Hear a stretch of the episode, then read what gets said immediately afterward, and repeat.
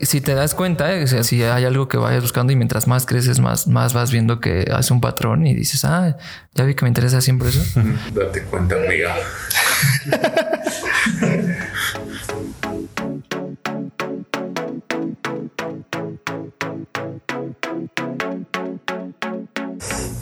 Bienvenidos a un episodio más de Diseño con Ñ. En este episodio nos acompaña David González, Design Strategist en 23 Design y maestro en Elemental Design School. Además de crear productos y servicios, es un apasionado por la enseñanza del diseño como manera de pensar y ha trabajado en proyectos de diseño organizacional. Eh, ¿Cómo estás? Wow. Suena bonito, ¿verdad? Sí, ¿verdad? Estoy, estoy muy bien. Gracias por invitarme. Gracias por venir. Y también está aquí Omar. Hola, hola. Y un nuevo integrante, un nuevo retador en las maquinitas, Arturo, que nos estuvo. El episodio pasado no lo pudieron escuchar, pero nos ayudó poniéndole la magia en la edición, pero así ya pueden escucharlo. ¿Cómo estás, Arturo? Hola, ¿qué tal? ¿Cómo están? Eh, no sé si tengan que presentarme o algo por el estilo, pero pues soy diseñador de interacción en 23 y nada, un gusto estar acá.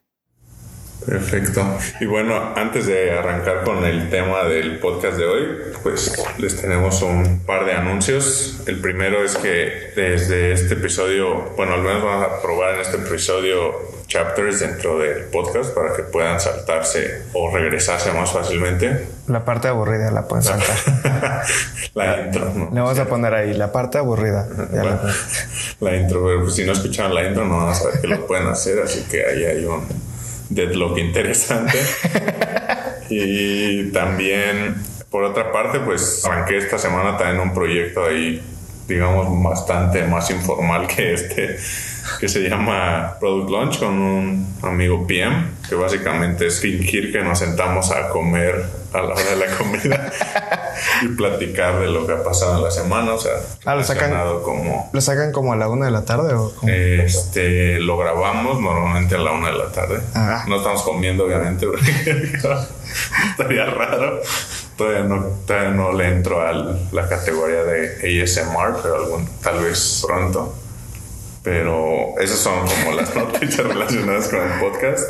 Y bien con el tema de hoy, que es hablar un poquito como de Career Path, como todo esto que pasa, cuáles son, cómo puede crecer un individual contributor, o sea, como las diferencias tal vez entre tener a una persona como con formación T, o que son generalistas o especialistas. Pero para eso traemos a David. David este, es, un, es un amante, la verdad, del- de, la educación. Tiene, tiene lo que me ha gustado mucho de, de la amistad que tenemos ya de varios años y, y de conocernos también profesionalmente es que siempre ha tenido este amor por, por la educación. Un poco, un poco por tu, tu, tu historia con tu hijo y lo que quieres para él en el futuro, ¿no?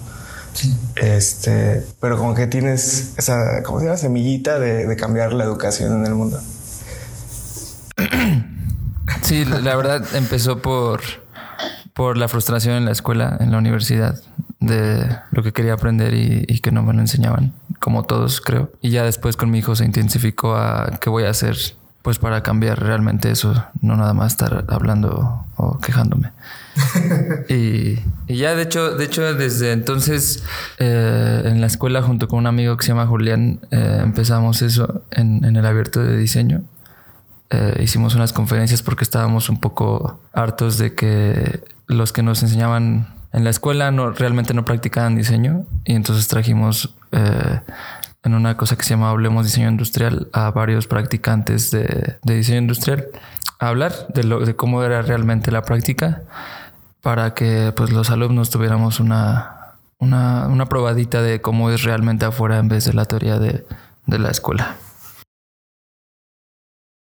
Que es un poco el, el career path, ¿no? O sea, lo- normalmente empiezas desde la universidad, tus primeros trabajos, y de ahí das el salto y te das cuenta de que todo lo que había en la universidad no, no era real. Es un- creo que es un problema de la academia en general, ¿no? Como yo ahorita que estaba platicando con David, me flashbacks a también a mi facultad de ingeniería en sistemas como todo, ¿no? Creo que en todas las carreras hay materias que se prestan mucho a gente, como cosas teóricas y otras en las que como que no hace tanto sentido que alguien que no tiene, que no practica en la industria o que no es, que su trabajo no es producir, sino meramente enseñar, como que tal vez no hace tanto sentido que en algunas de las materias. Pero está, y, ahí es donde viene a veces el cambio de carrera. O sea, nosotros venimos de ingeniería, tú, tú vienes de diseño industrial, terminaste, haciendo otras cosas. Que a mí me parece muy, no tan alejado. Son los mismos, casi los mismos procesos, hacer investigación, proponer y prototipos y, y al final el producto final. Pero pues sí, la verdad no había mucho de dónde agarrar en diseño industrial para trabajar y, y mantenerme. Entonces pues fue natural el, cambio hacia digital. ¿Cuándo, ¿Cuándo, fue el punto en el que lo decidiste? Es como, ¿cuáles fueron los criterios que, te hicieron decidirte a cambiar a este diseño de productos y diseño de servicios? Pues no, no lo, no fue, o sea, sí fue decisión, pero yo iba descubriendo en internet así las cosas cuando entré a la carrera descubrí blogs y los empecé a seguir y, demás. Pero justo esta cosa que queríamos hacer que se llamaba, se llamaba Dime, que se, era, estaba muy largo el nombre. Iniciativa para la difusión del diseño industrial en México. y Gobierno de la República. y queríamos hacer una página que tuviera, que conglomerara todo dónde comprar material, porque nosotros compramos madera, metal, etcétera, las conferencias y demás, y decimos, pues hay que hacer una página. Y ya queríamos hacer una página, intentamos conseguir amigos programadores, los conseguimos y nos dieron una beca en CETIN, que es el Centro de Tecnología e Innovación de, de Carso. Y, y ya ahí vi que existían la UX y UI y las startups y demás, un montón de cosas todos estaban desarrollando cosas, videojuegos, apps y, demás. Y ahí, y, ahí descubrí que había eso. Ahí veo un patrón. Todos en algún punto llegamos, o sea, el punto de inflexión del que habla Arturo es cuando descubres que hay algo más. ¿no? Donde primero estás en el mundo que las carreras te dan y eso es todo lo que hay, como que ahí es, bueno, ¿qué, ¿qué, sigue en el mundo de la vida? No, pues tienes que estudiar una carrera y pues lo único que hay es de las carreras que existen en el país o en el lugar donde vives. Entonces, empiezas a abrir más tu mundo y empiezas a descubrir más cosas cuando, cuando justo este, lo llevas a cabo, ¿no? Y cuando lo encuentras, te das cuenta de que lo que hay en la universidad no es todo lo que hay. Sí. Exacto. Ah, o sea, la carrera de, por ejemplo, diseñadores de interfaz, de eh, UX, este, service, design, todo este tipo de cosas que son relativamente nuevas, eh, no apenas están empezando a entrar en el mundo educativo per se, como en, el sistema educativo que hay actualmente, ¿no? Sí. Sí, y eso que están entrando a niveles como maestrías y especializaciones donde ya de hecho las personas ya están inmersas en, en la carrera y ya quieren como formalizar su conocimiento. A mí afortunadamente me tocó, bueno, pude estudiar una, una, un pregrado que es sobre diseño de interacción y digamos que me hicieron el camino, pero sí me imagino hacer estos brincos donde no sabes exactamente cuál es, es tu ruta o listo, si empiezo como diseñador UI, ¿qué, ¿qué es lo siguiente que puedo hacer? Sí, ahí viene creo también, o sea, como otro tema pues relacionado a esto como interesante que es como, como la industria como que se vería, ¿no? Que el camino hacia crecer después de, o sea, de ser UI o de producir como individual es solamente hacia el management, que creo que también ha sido una conversación que ha surgido pues últimamente, ¿no? Como y de frustración de muchos de estos como diseñadores y de estas personas creativas que se frustran al final porque no quieren ser managers y el único. Estamos hablando de career paths, al menos todavía, como diría en la industria general, como que el camino hacia adelante siempre es como ahora te toca ser manager. Mm, gran conversación. Gran tema. Um pues no sé, justo estuve ayudando con a Lulo en el desarrollar los caminos de carreras y nuestra primera eh, propuesta no tomaba en consideración esto de O sea, sí la tomaba, pero no era tan explícita en contarlo de esa manera que, que, que no había necesariamente un crecimiento hacia no ser manager. Eh, y con el feedback que tuvimos del equipo eh, empezamos a trabajar más profundamente y descubrimos, también nos estuvo ayudando Julia Aro. Y que por cierto están en tu podcast. luego hacemos un anuncio. y, y, vimos eso, ¿no? Como a, Julia le, interesa mucho el tema de crecimiento a mí me interesa mucho el tema de educación y estábamos viendo pues cómo una persona crece y al igual que con los productos que creamos, centrarnos en el usuario. ¿Quién es el usuario? Pues la persona que está, que resulta que tiene un trabajo y pues tenemos que ver no solamente cómo la persona crece dentro de la empresa, sino cómo la persona también crece. Entonces también estábamos analizando si la, la empresa sirve como una herramienta para la persona, para que crezca un rato o si el empleado llega a la empresa porque quiere crecer de la manera en la que esa empresa lo permite. Entonces, si te interesan tanto los, los empleados, que a nosotros así es, tú como empresa dices, ok, aquí pueden crecer así. Yo es lo máximo que puedo dar, dado que eso es lo que yo le ofrezco al mercado, diseño de productos. Entonces aquí las personas pueden tal vez desarrollar estas habilidades y es lo que puedo dar, ¿no? Entonces tal, vez no es una adaptación perfecta a, lo que cada individuo es, porque eso sería muy difícil, como la educación súper personalizada, pero ya se me fue la pregunta.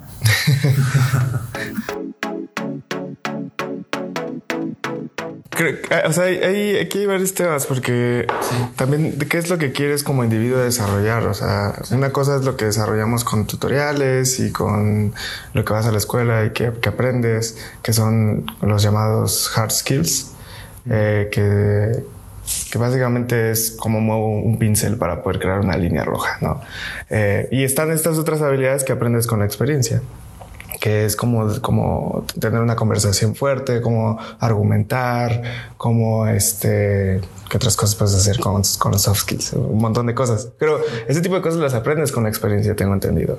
Entonces hay, hay una división de, de esas dos este, formas de, de llevar tu crecimiento y una te puede llegar a... Tiene un techo, la, otra creo que no tiene tanto techo como, como, como lo son estos. Más bien el techo de, de los hard skills es que vayas a otro hard skill y aprendas otra cosa nueva. ¿O puedes llegar a ser experto en una sola cosa? Pues justo es algo que vimos, cómo se profundiza en los temas, por ejemplo, en las skills. Si estás haciendo UX o Product, UI, llegas a un punto en el que ya te sabes tu proceso, ya sabes qué hacer, ya sabes qué no hacer las mejores prácticas y demás, y vimos que, existe una forma de profundizar a nivel tal vez teórico o, especializarte dentro de esa disciplina en algo pequeño de esa disciplina. Por ejemplo, a mí me gusta mucho behavioral y cómo aplicar behavioral a nivel visual es súper pequeño. Y si te vuelves muy, muy bueno en eso, puedes ser un experto en eso y te llaman cuando cuando alguien necesite, ah, no, pues quiero que esté realmente, realmente, no nada más por la teoría del color básica, sino que realmente, dado ese botón o esa, esta pantalla, el usuario haga esto o le, le motive a hacer esto. Yo siento que ahí sí hay formas de crecer, que no exista en la empresa ese path, ese ya es otro problema, pero yo creo que sí existe la especialización al, al, máximo. Y, y sí es interesante lo que dices, porque no lo dices como que quiero crecer para llegar a una posición en específico, sino quiero mejorar mis habilidades en esta área. Y eso no siempre significa aspirar a tener una posición mejor, sino trabajar con ciertos tipos de productos y qué quieres hacer dentro de esos proyectos o productos. Exacto, por como que ir hacia el mejor puesto o hacia arriba se me hace muy como dejarte al lado a ti y lo que quieres y poner primero a la organización. Oh. eh, y lo que quiere y lo que quiere ella de ti. Entonces pues tienes que encontrar el, punto medio en el que tú te adaptas a la organización pero también haces que la organización se adapte a ti. Cómo haces que la organización se, se adapte a ti tú haces algo muy bueno y buscas cómo eso le ayuda a la empresa y se lo ofreces. Muchos de los que nos escuchan son son diseñadores que trabajan en startups, que trabajan en, agencias, que trabajan. Entonces, ¿crees que sea bueno que todos ellos pidan, no sé, a quién, a recursos humanos, a alguien de, de talento dentro de su organización, como esos pads de carrera? ¿Una organización debería tenerlas clara? Más que la organización, y como lo vimos en 23 y también yo lo eh, antes en Homey yo era yo fui el encargado también de desarrollarlos de la área de producto que después no se quedaron por si es que están en Homey y no los tienen no, no se quedaron. Eh,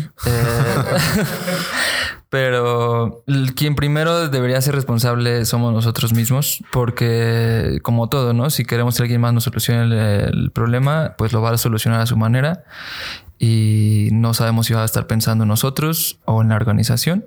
Entonces yo considero que primero nosotros debemos saber hacia dónde y más que pedir eh, sería proponer, oye, yo quiero crecer hacia allá, como tú ya sabes lo que quieres, dices, yo quiero crecer hacia allá, eh, empresa, eh, recursos humanos o founder, con quien sea que interactúes.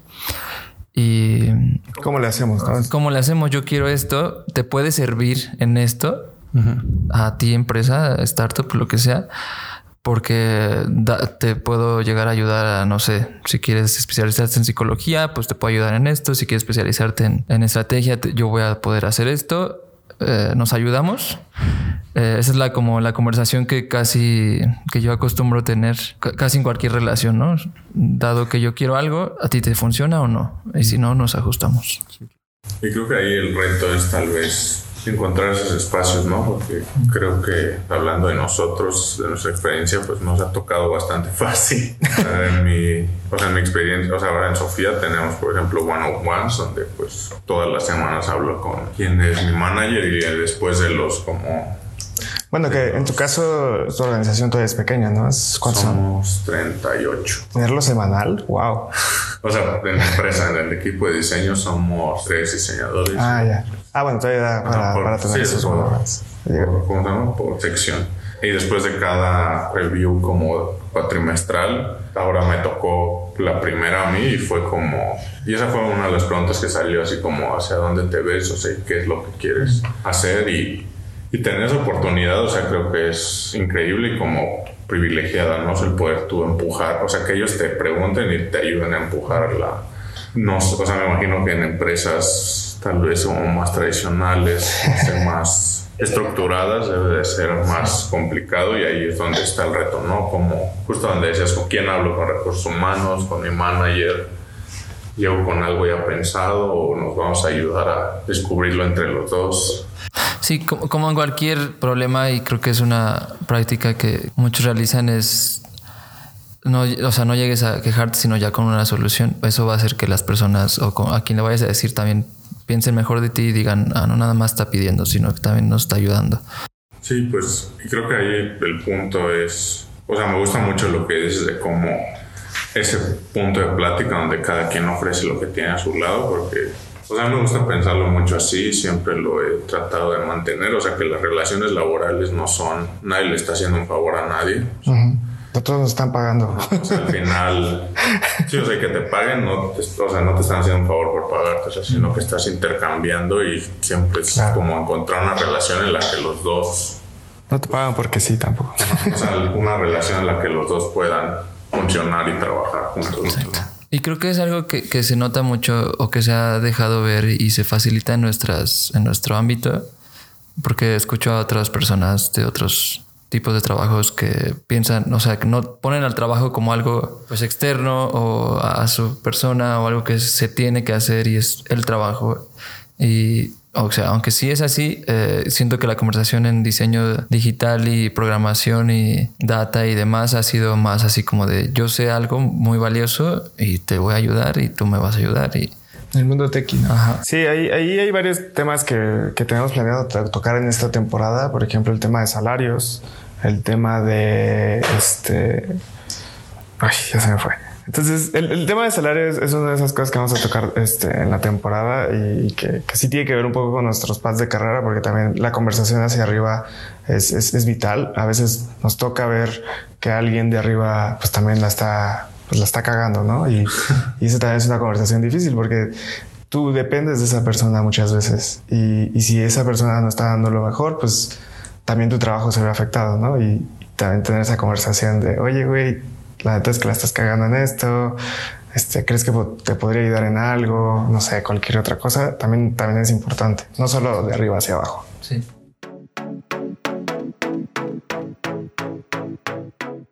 ¿Y qué recomendaríamos si, por ejemplo, fuera muy difícil tener esa conversación de puede que mi empresa no me vaya a ayudar a crecer en el camino que quiero crecer? Entonces, ¿cuáles son mis opciones? Pues si eso es una suposición, primero tirar la suposición preguntando y si es real, o sea, adaptarte y decidir, ¿no? Si la, la organización no va a cambiar, pues tú tienes que cambiar y ya sea de trabajo o de cómo percibes esa organización y, realmente si no puedes sacar crecimiento personal, pues sacas otra cosa y si no, pues te vas. Yo considero que tenemos muchas opciones ahorita, justo en esta, en esta área, en este mundo tequi y no y, realmente tenemos el privilegio de, de escoger y si una organización no quiere avanzar o evolucionar y, encargar, y interesarse por sus empleados y demás, pues nosotros tenemos el poder de, de, decisión de dónde trabajar, es como el de qué comprar para saber qué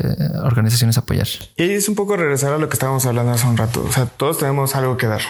Entonces, lo que decía Arturo de especializarte es una forma de, generar, de que tú crees un valor único hacia los demás, porque no cualquiera puede hacer lo que terminas haciendo, ¿no? Como especialista. Entonces, tú le puedes dar eso a esa organización y una forma de sentirte libre y no atado a una organización, pues es justo eso. Puedes dar ese valor hacia otras organizaciones que también podrían eh, darte lo mismo que te daba esta otra, ¿no? Sí, claro. Y creo que ahí está el valor de ver esto como una relación, o saber cómo, y no verlo como que muchas veces caemos en el error de creer que están haciendo un favor y es como, no, ¿cómo va a salir si no están? O sea, pues sí, o sea, supongo que en algún momento te ayudaron y tú también, pues en algún momento ayudaste con algo extra, o sea, no es, no es estar ahí nada más porque haya, sí, ¿cómo va a salir? A pensar mal de mí o no sé. Y eso tal vez es como muy cultural, no sé si es como no sé si decirlo muy latinoamericano, pero... No, hay gente que, cambia mucho de trabajo aquí y no lo hacen porque se sientan obligados a salirse de un lugar, sino simplemente porque les gusta probar diferentes cosas. Como que ellos ya soltaron esa parte, como ese linking con, con, sus otros como compañeros de trabajo, ¿no? Sí, sí, eres... Pues al final sí, creo que yo siempre he creído que si haces las cosas bien, o sea, aunque dures un día, una semana, o sea, como... Y diste lo que tenías que dar. Y diste todo lo que tenías que dar, está perfecto. Y ahorita que hablabas de esto del especialista y así, creo que un tema que, nace mucho es como diferentes formaciones que puedes llegar a tener como especialista generalista, que es la T, que tiene como conocimiento hacia los lados y profundidad en una. Pues a mí me gustaría saber cómo, cuál ha sido su experiencia con esto o si no sé si prefieren alguna o tal vez ya para hacerlo como medio test de BuzzFeed, que nos cuenten como cuáles se consideran ustedes como de estos tipos de perfiles. Yo creo que depende mucho de, cuánto llevas en la industria. O sea, creo que al principio eh, comienzas a enfocarte en una sola cosa y lo aprendes muy bien y funciona mucho como los productos. Haces una cosa muy bien y, y de ahí partes para hacer otras cosas.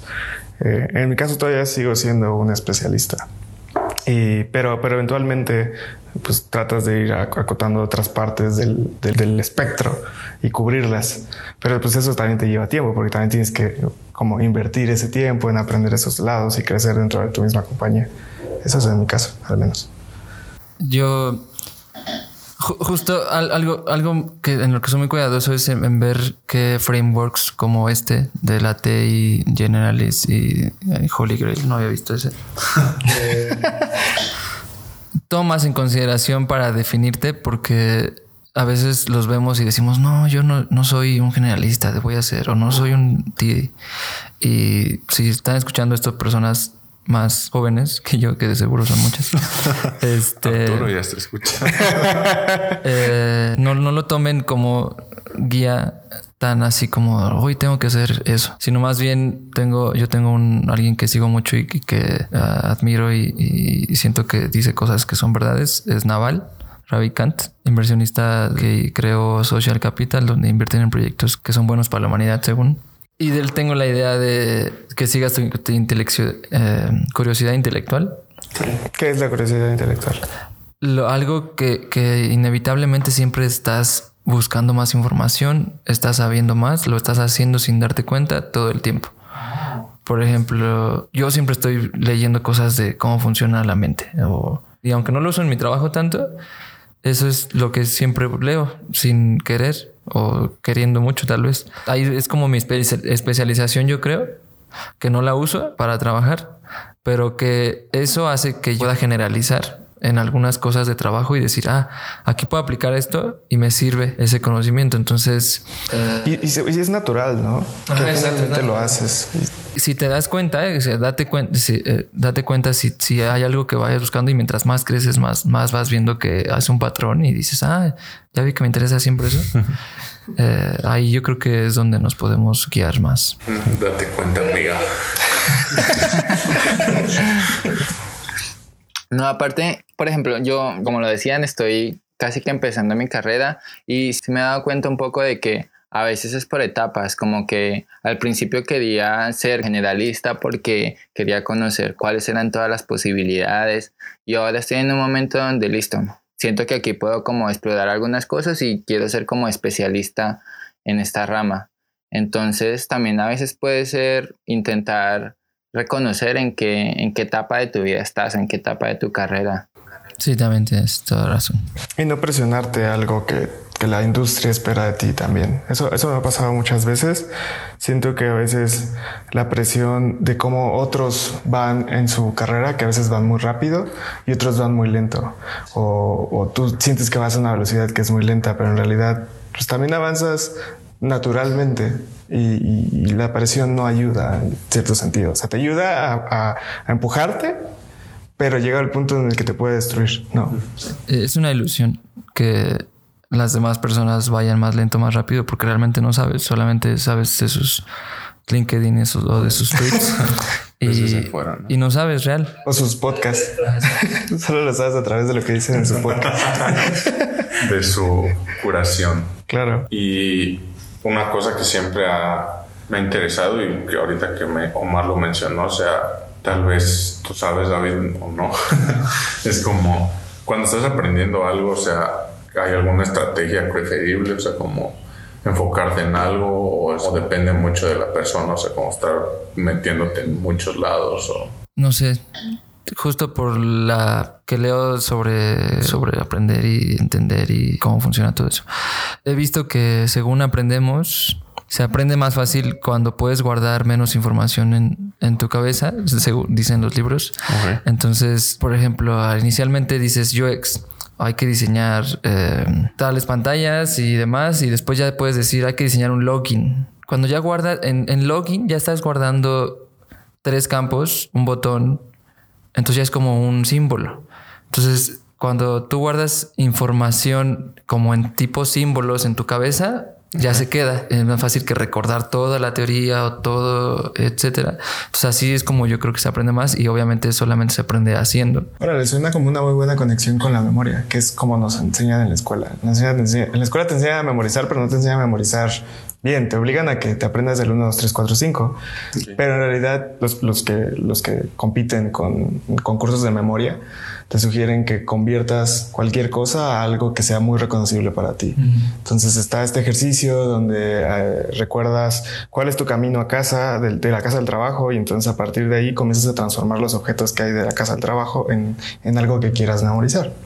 Entonces, por decir, te, encuentras, te encuentras al, el, oxo de la esquina. Entonces el oxo de la esquina la conviertes en el segundo paso de, de los cinco que te quieres aprender. Ah, que, que es, creo que es la conexión con la memoria, porque si haces justo esos, esos simbolismos con, con, los objetos, ya como que es mucho más fácil aprender algo, ¿no? Sí, y el, y el cerebro siempre está buscando la forma de gastar menos energía. oh, vaya, es una máquina. y hablando también como ahorita de aprender y así, creo que algo con lo que me he encontrado, y tal vez digo, no es el caso de todos, pero algo con lo que yo me encontré mucho cuando estaba como aprendiendo interfaz y diseño de interfaz, incluso también programación, era que muchos de estos cursos, o sea, no te enseñan, sino solamente son tutoriales guiados en los que terminaba haciendo eso que habían hecho en el video pero ni de broma lo podía aplicar a otra cosa, ¿no? Era como... O sea, sí, yo creo que siempre hay formas de... Hay muchas formas de aprender, seguro, pero una de mis favoritas es, y linkeando lo que estás diciendo, es aprender cómo funciona algo, hace que entiendas que justo ese ejercicio de cómo funciona el 1, 2, 3, es muy mucho más fácil reconocer ese 1, 2, 3 eventualmente. De hecho, hay, hay uno, igual una cita que me gusta mucho que dice, uy, no lo tengo aquí, pero dice que cómo aprendemos Ah, cada quien tiene su forma de ver el mundo y cuando entendemos algo es porque esa cosa que alguien nos dijo de esto es esto, lo adaptamos a, nuestra forma de ver el mundo y quedó como que embonó, como un Lego. Y si no embona completamente, no, lo podemos aplicar a todo. Lo derrites y haces que embone. Ajá, lo derrites, lo, lo desconstruyes y tal vez puede llegar a quedar. Pero si no queda, tú nomás vas a decirle, vas a decirle a la persona, sí, y, pero realmente todavía no lo va a entender y es normal porque tarda en, en derretirse. y ya, eso. Sí, bueno, si sienten que embona todo lo que les estamos diciendo, mándenos un mensajito. si no, hay que decirlo mejor. mándenos un comentario. Este tenemos, tenemos Twitter, tenemos Instagram, tenemos. Tenemos Twitter. ¿Solamente? Creo que Twitter es la forma más fácil de llegar a nosotros. La conversación está abierta.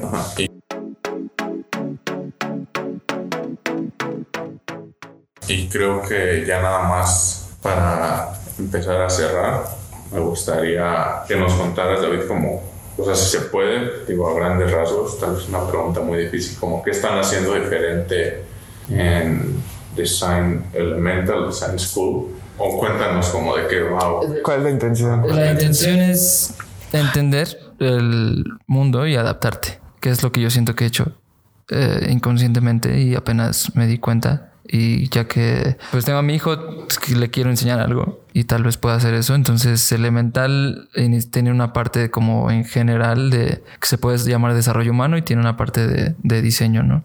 Entonces en el diseño es como encontrar eh, una forma en la que yo pueda contar y, explicar cómo el diseño lo puedes usar en tu vida diaria, en tus relaciones, en tu trabajo, por ejemplo, para definir tu camino de carrera, solamente es lo mismo que un proceso de diseño eres tú, sabes qué quieres, la empresa qué quiere y, se encuentran una, una forma de, interactuar. Y creo que, que, voy a lo que estoy haciendo. Eh, el objetivo es hacer que el diseño se pueda entender y usar por cualquier persona. Y de esta manera no solamente ayudar a las personas individuales, sino también a, a las empresas pequeñas que pues no tienen necesariamente acceso a los estudios de diseño o a los diseñadores porque ya ven cómo pues resultan ser los salarios, y me refiero a una empresa pequeña como emprendedores de empresas tradicionales, que yo creo que hay mucha forma de, ayudar y de que nuestro conocimiento que hemos adquirido, al, menos a mí me parece así, es muy útil y, debería llegar a todos. Em, y eso es lo que quiero lograr. Claro, y no, y no solo como ver el diseño como una profesión, sino como una manera de pensar y democratizarlo de alguna manera. Es, exacto, está muy bien eso. Para decir que todos somos diseñadores y hay gente en Twitter que se enoje. y pues yo de mi parte creo que si se quisiera que se pudieran llevar algo de este episodio es que parte de aprender es el autoentendimiento, el conocerte, el saber cómo aprendes, el saber cómo, sí, claro. cómo funcionas si quieres entender algo más, también entiendes de ti primero, ¿no? No primero.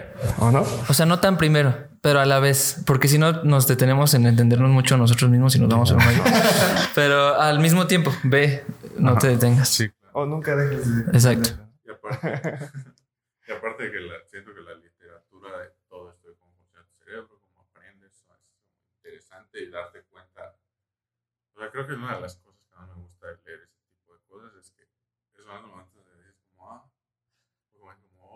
eso hago esto, eso hacemos esto.